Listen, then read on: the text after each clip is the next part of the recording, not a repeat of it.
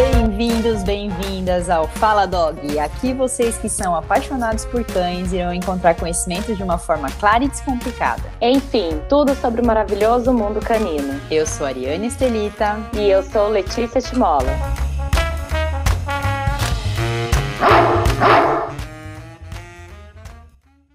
Oi, Bia, boa noite. Boa noite. Bia, se apresenta aí, conta um pouquinho pro pessoal, como que você, qual que é o seu trabalho, sua formação. Só para me apresentar para vocês, então, como a Letícia já adiantou, eu sou médica veterinária, sou zootecnista também, e eu, eu e a Letícia, a gente praticamente se formou juntas, né? Sim. Foi muito legal a nossa trajetória aí. E eu me fiz pós-graduação em nutrição de cães e gatos e atuo com isso desde então. Uma das dúvidas que tiveram muito é com quantos dias que o filhotinho pode comer ração, né? Teve muita gente que perguntava assim, ah, meu cachorrinho tá com, cinco, é, com 40, pegou filhotinho 40, 45 dias, se já pode dar ração? Pode, na verdade pode. E tudo vai depender da capacidade de apreensão do cachorrinho. Então, muitas vezes, o que, que a gente faz? Usa ração de filhote específica, de preferência sempre uma ração super premium, e aí amolece essa ração. Então, se o cãozinho tem dificuldade para mastigar, tem alguma dificuldade para apreender o alimento, aí a gente pode fazer amolecer a ração um pouquinho. E também existem hoje no mercado algumas papinhas de desmame, que são como se fossem rações que já foram formuladas especificamente para o filhote, para fazer essa transição do leite materno para a ração. Mas não é uma obrigatoriedade, é só um, uma facilidade que hoje a gente tem no mercado também. Ah, sim. Então, por exemplo, chegou em casa, desmamou, chegou em casa, já pode oferecer ração, não precisa fazer essa, trans, essa transição. Acho que essa é uma dúvida que muita gente tem. Não, não precisa fazer essa transição, pode ir direto para a ração. Aí o que, que é legal? Você saber já qual ração, porque muitas vezes o cãozinho já vem adaptado da ração do canil ou da onde foi adotado. E aí você saber qual é essa ração para não fazer nenhuma mudança brusca. Ah, o cãozinho comia uma ração de qualidade baixa, eu quero melhorar a qualidade? Pode melhorar e deve melhorar. Mas o ideal é fazer a transição. Então você tem que saber qual a ração ele estava comendo para poder mudar para nova, até comer um pouquinho daquele já estava adaptado e mudar para a ração que você quer mudar. É isso que, você comentou, acho que é até legal, Bia, porque para a parte de nutrição e de comportamento também, porque é interessante manter algumas coisas que eram referências já para o cachorrinho, da onde ele estava, para onde ele tipo, tá indo para sua casa, porque senão ele chega em casa, já muda ambiente, muda comida, muda tudo, ele vai sentir muito. Então, é um pela parte também da, é, é um estresse muito maior. Então, pela parte de nutrição e também pela parte do comportamento, é legal fazer essa transição, né? Explica um pouquinho como que é essa transição, eu acho que é legal, porque qual que é as porcentagens, como que seria essa transição? Certo, isso é muito importante, porque a gente pega vários casos de cãezinhos que vieram, é, vem para a clínica, né, vem para atendimento com diarreia. E aí vai descobrir a causa e foi uma troca abrupta de alimento. Por quê? O cãozinho, ele tem lá a microbiota intestinal dele, que são ali os bichinhos, as bactérias que fazem ali todo o processo de digestão, que auxiliam ali no processo de digestão, que colonizam o intestino. Quando a gente é, troca um alimento, precisa ter uma adaptação dessa microbiota intestinal. E se a gente troca abruptamente, o cãozinho não tem tempo para isso. Então, o que, que é ideal? Vamos supor, veio lá, vamos pegar o filhotinho que veio do canil com 40 dias, aí comia a ração X.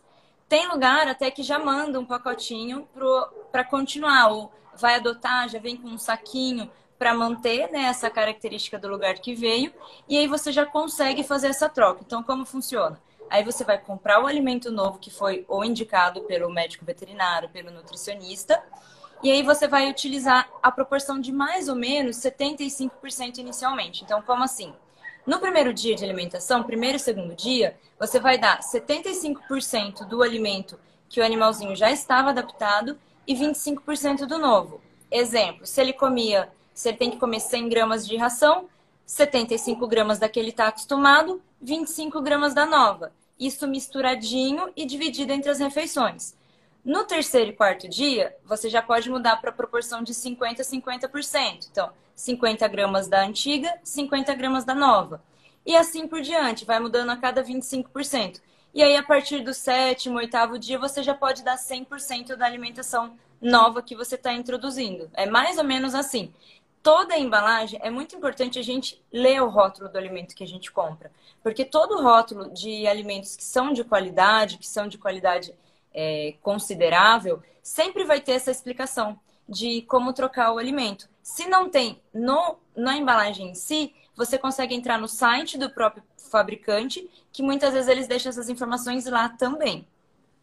É, eu achei legal isso que você comentou, que é justamente ler né, o, o rótulo, porque muita gente às vezes pega e, e só compra a ração, já troca de uma vez, e se você ler, souber certinho como que faz, vai evitar muito problema. Você comentou de filhote, só queria que você falasse também, porque às vezes adota um cachorro mais velho e tal, e eles também sentem essa transição, né? Tipo, de Sim. ração, não só os filhotinhos. Você pode até dizer assim, alguém, quem está assistindo pode falar assim, ah, mas eu sempre troquei do meu cachorro e ele nunca teve nada. Normal, assim como nós, eles também, né? Eu falo, na biologia não, nada é matemática. Exato. Então, é. cada ser é único. Tem cãozinho que se você trocar a ração dele todos os dias, a comida todos os dias, não tem alteração nenhuma, porque ele tem uma adaptação mais fácil, mais rápida. E aí, só que a maioria não é assim. Então não adianta ah, falar, por exemplo, alguém, tem gente que tem mania de dar dica pro colega. Então, ah, eu faço isso com o meu e não tem problema. Então, não adianta a gente ir pelas exceções, a gente tem que ir pela maioria. Então, qualquer cãozinho, qualquer idade que seja, tem que ser feita essa troca gradual para evitar que tenha problema. Então, se a gente, fazendo a troca certinha, a gente evita e consegue ter essa adaptação aí do, do intestino do cãozinho para a digestão do alimento. É, isso a gente comenta muito para tudo, né? Até para. A gente comentou muito sobre, sobre adaptação é, dentro de casa. E é isso, tem cachorrinho que vai se adaptar mais rápido, tem outros que vão demorar um pouco mais. E é tudo por conta de tipo, cada ser é um indivíduo único, né? Igual você falou, biologia não é exato. Então uhum. tem que sempre pensar que, tipo, ir pelo extremo que pode ser que ele passe mal, né? E aí começar uhum. a adaptar. É, aí uma outra coisa que o pessoal pergunta muito é, no mercado tem muita marca de ração, tem vários tipos de ração. Então, assim, conta um pouco né, para as pessoas assim, como que é a melhor forma de escolher uma ração pro, pro cachorrinho dela. É, esse é um tema é, bem complexo, visto que realmente a gente tem muita marca, muita opção. É, eu sempre parto do primeiro ponto que o melhor alimento para aquele paciente, para aquele cachorrinho, é o alimento que ele vai gostar, que eu posso pagar, porque sim, a gente tem que escolher um alimento de maior qualidade, mas não adianta a gente escolher um alimento que a gente não vai conseguir manter. Então a gente tem que também ter consciência no, do nosso poder aquisitivo do que a gente consegue comprar. Isso, claro, pensando dentro de alimentos de qualidade. O que nunca fazer? Nunca, nunca comprar alimento a granel. É, tem a no, na nossa aula até, eu acho que eu nem cheguei a comentar isso, mas isso é muito importante. É, tem muita gente que ainda compra, porque tem muito lugar que ainda vende. Não sei porquê, não é proibido, né? Mas deveria ser. É, porque o alimento a granel é muito perigoso. Você não sabe há quanto tempo ele foi aberto, você não sabe se realmente o alimento que está sendo vendido ali é o alimento real. Então, não existe uma garantia e o risco de contaminação é muito alto. Então, sempre comprar embalagens fechadas. Esse já é o primeiro ponto. É, alimentos. A gente tem que buscar alimentos que sejam premium, super premium. Sempre vai ter essa descrição. Nem todo alimento que está descrito como premium especial vai ser o alimento da maior qualidade. Mas isso já dá um norte para você poder escolher o alimento. E você tem que estar tá atento sempre na categoria do seu animalzinho. Então, se você tem um cão é, com nove meses e ele é um cão de grande porte, você não vai trocar o alimento dele quando ele fizer um ano. Você vai esperar a idade do cão de grande porte, que é em torno de 15 a 18 meses que ele se torna adulto. Então, até lá, você vai manter a ração de filhote. Então, você escolhe um alimento premium ou super premium, é, de preferência super premium, mas não é todo mundo que tem condições de manter. E existem excelentes é, marcas e excelentes produtos premium no mercado.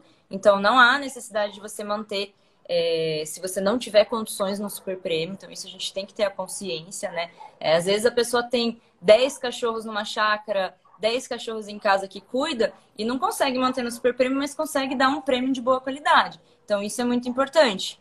É, o que, que a gente evita que tenha? aprendam a ler o rótulo, né? Como eu falei, sempre leio o rótulo. É, os corantes. Os corantes. Ah, corante faz mal? Corante. Não necessariamente para todos os pacientes, mas existem muitos animaizinhos que desenvolvem alergia e a gente nem nunca vai conseguir diagnosticar que foi o corante. É muito difícil chegar a esse ponto. Então, evitar sempre comprar alimento que contenha corante, principalmente se for corante artificial. Já passa longe de alimentos assim. Então, isso já é um ponto principal aí para escolher. É, fora isso, a gente tem várias categorias diferentes hoje no mercado. Então, tem os alimentos gram-free, que são os alimentos que não usam grãos na formulação e utilizam alimentos de, com uma maior porcentagem de alimentos de origem animal. Tem os alimentos é, naturais, considerados naturais pela indústria, que são os alimentos que não utilizam conservantes, corantes, nada artificial, é tudo natural, mas não existe nada que comprove que o conservante sintético faz mal ou cause câncer, nada disso. Então é mais uma escolha. Eu quero dar um alimento mais natural, eu opto por uma e não tenho condição de dar uma dieta caseira ou não quero dar uma dieta caseira, então eu opto por um alimento comercial considerado natural. Para mim tá tudo bem, meu cãozinho sempre comeu ração tradicional, super premium, pode manter, que são alimentos de excelente qualidade. É, tô falando muito já, mas só para aproveitar que a hora que eu falei. Não, do... pode falar, é para poder falar. Fica à vontade. E a hora que eu falei do pacote, eu lembrei de uma coisa muito importante. Que as próprias empresas elas orientam, mas a maioria das pessoas não faz. Que é você manter o, a ração na embalagem original. Por que, que isso é importante? É, principalmente os alimentos premium e super premium, eles fizeram a, a embalagem, ela é desenvolvida justamente para proteger a ração. Para proteger como? Proteger da luz solar, proteger da umidade. Então, a, a embalagem ela é feita para conservar mais o produto. Então, quando a gente tira a ração de dentro da embalagem original, a gente já tem ali uma é, perde a garantia de que aquele produto vai durar o tempo que o fabricante diz. Então, até para você ter, é, existe a maioria das marcas boas, elas têm o serviço de atendimento ao consumidor, que se seu pet se tiver qualquer problema não aceitar o alimento e tiver na embalagem original, você consegue ligar no saque e consegue trocar o produto, consegue várias coisas. É só ligar direto para eles. Só que para isso tem que estar tá na embalagem original. Se não tiver na embalagem original, o que, que eu faço? Por exemplo, tem várias nações que vendem também, né? Ou vende brinde, aqueles potes que são herme hermeticamente fechados, acho que eu acertei a palavra.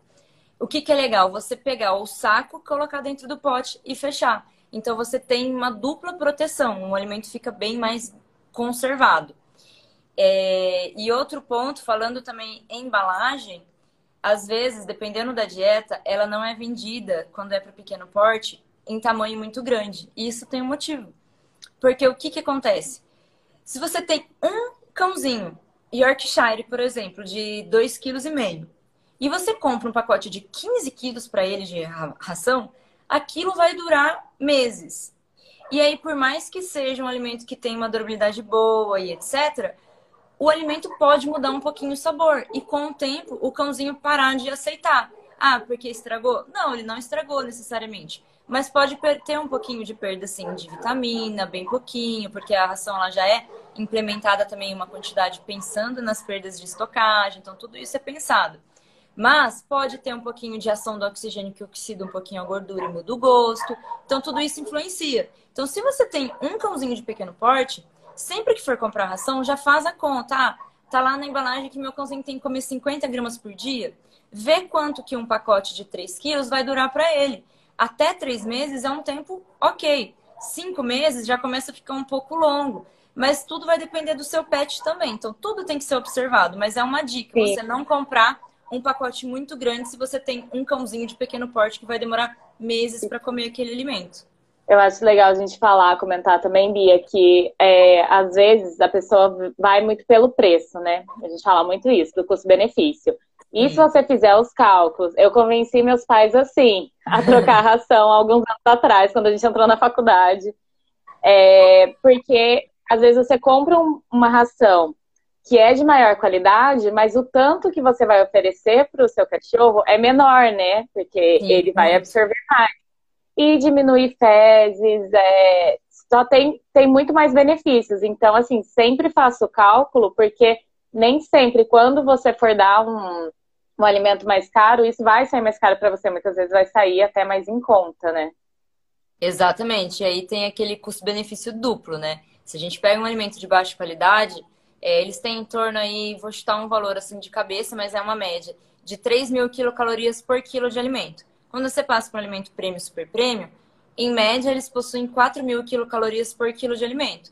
Então a mudança é grande, realmente o alimento de maior qualidade, o pet vai consumir uma quantidade bem menor do que um alimento de baixa qualidade e o reflexo na saúde. Então, é, bem assim, falando o volume de fezes.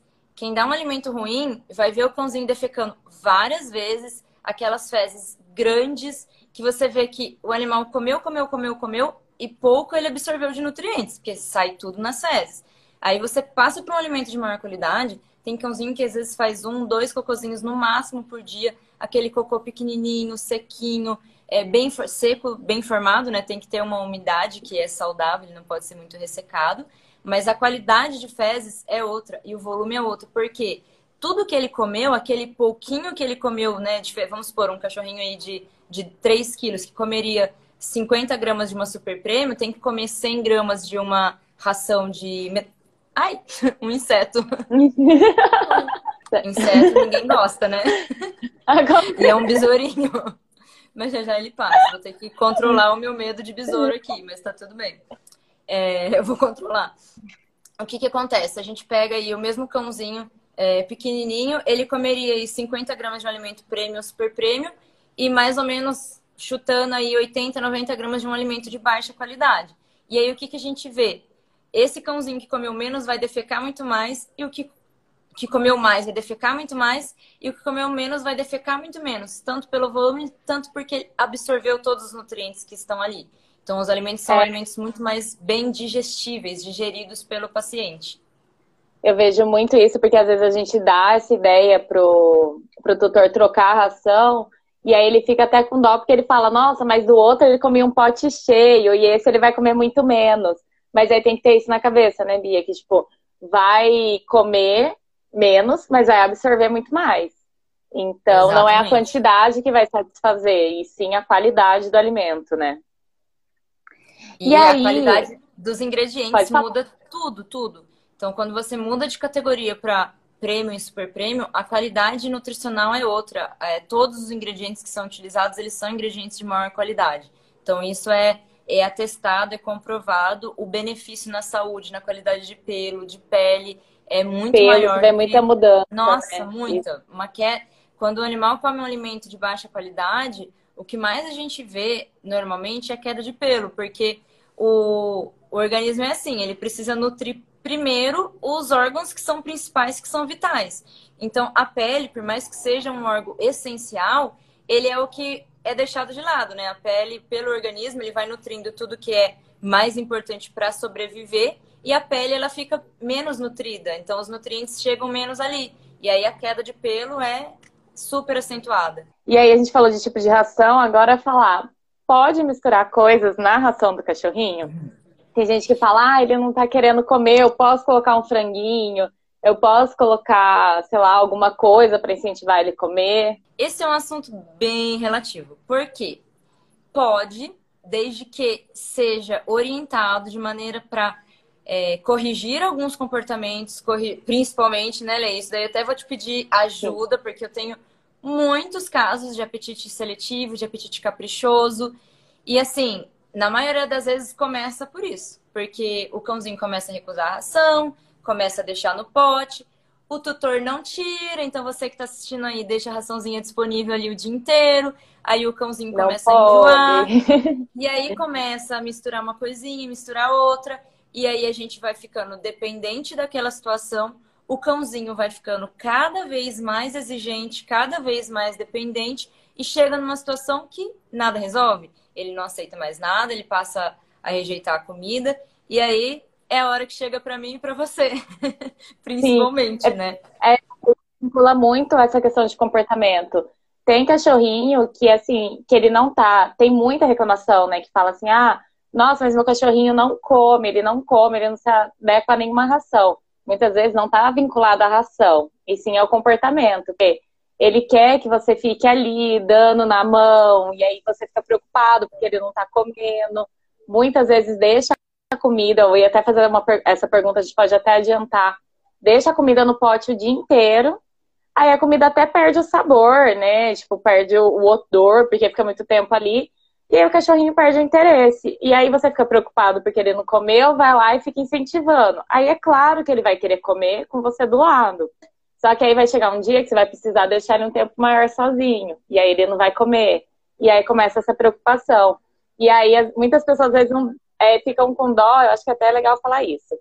Quando a gente fala para dividir a ração né, em várias vezes no dia, tem vários porquês. Mas a gente fala, deixa lá o pote um pouquinho, 5, 10 minutos, não comeu, tira, oferece no outro horário. E as pessoas ficam com dó do cachorro ficar esse período sem comer. Mas é só no início, para ele entender que aquele horário é de alimentação dele. Depois ele vai entender. Então, isso não é um problema você oferecer e não comer e você tirar, porque você está oferecendo. Uhum. Então, isso não é um problema. Na parte do comportamento vai te ajudar e também vai ajudar ele a não ficar tão seletivo, porque a sua preocupação vai fazer você querer colocar um monte de coisa dentro da comida dele. E aí ele não vai mais querer comer a ração. Nem a gente ia querer, né, começar a ração, sabendo que Não, e aí começa, aí não come a ração, nem misturado com outra coisa, aí dá fruta, dá várias outras coisas e não adianta. É, é eu atendi hoje uma paciente é. que ela come primeiro os petiscos e chega na hora da refeição principal, ela rejeita.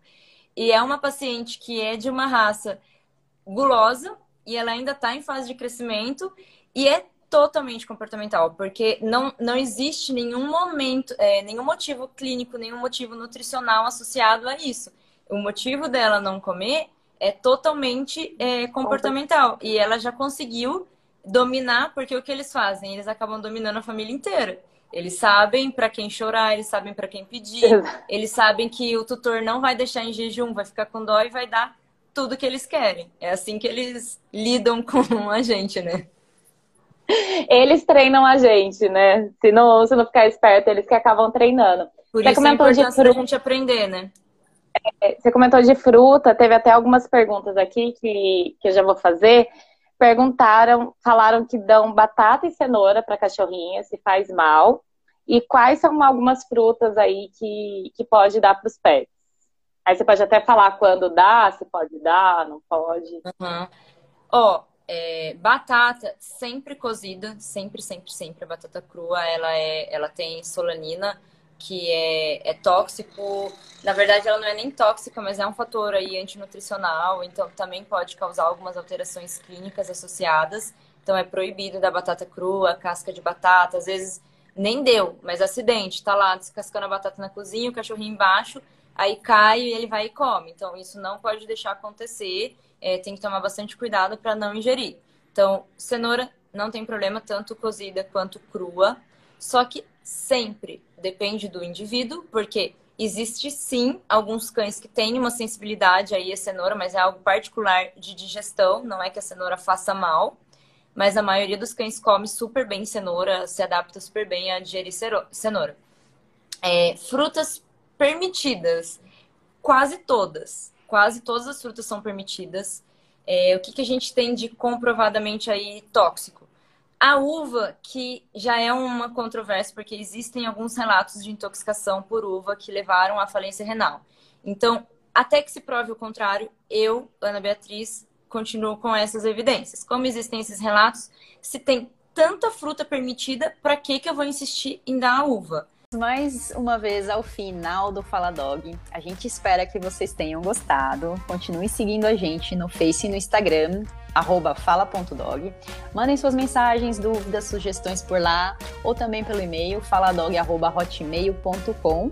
E como sempre, a gente não cansa de falar sobre o nosso e-book, porque ele está muito legal. E se você está pensando em ter um cachorrinho ou está com alguma dificuldade inicial, você não pode perder. É só acessar nosso Instagram e clicar no link da bio para garantir o seu. E se vocês querem saber mais sobre o nosso trabalho, me sigam no arroba Timola Comportamento Animal, arroba TCHMOLA Comportamento Animal e lá vocês vão achar meu site e tudo mais. Também vocês podem visitar o site da Bigudes, que é a loja online para quem é apaixonado por cachorro, bigudis.com.br, onde você vai encontrar o melhor para o bem-estar dele. Sexta que vem a gente volta com mais um episódio do Fala Dog. Tchau! Tchau!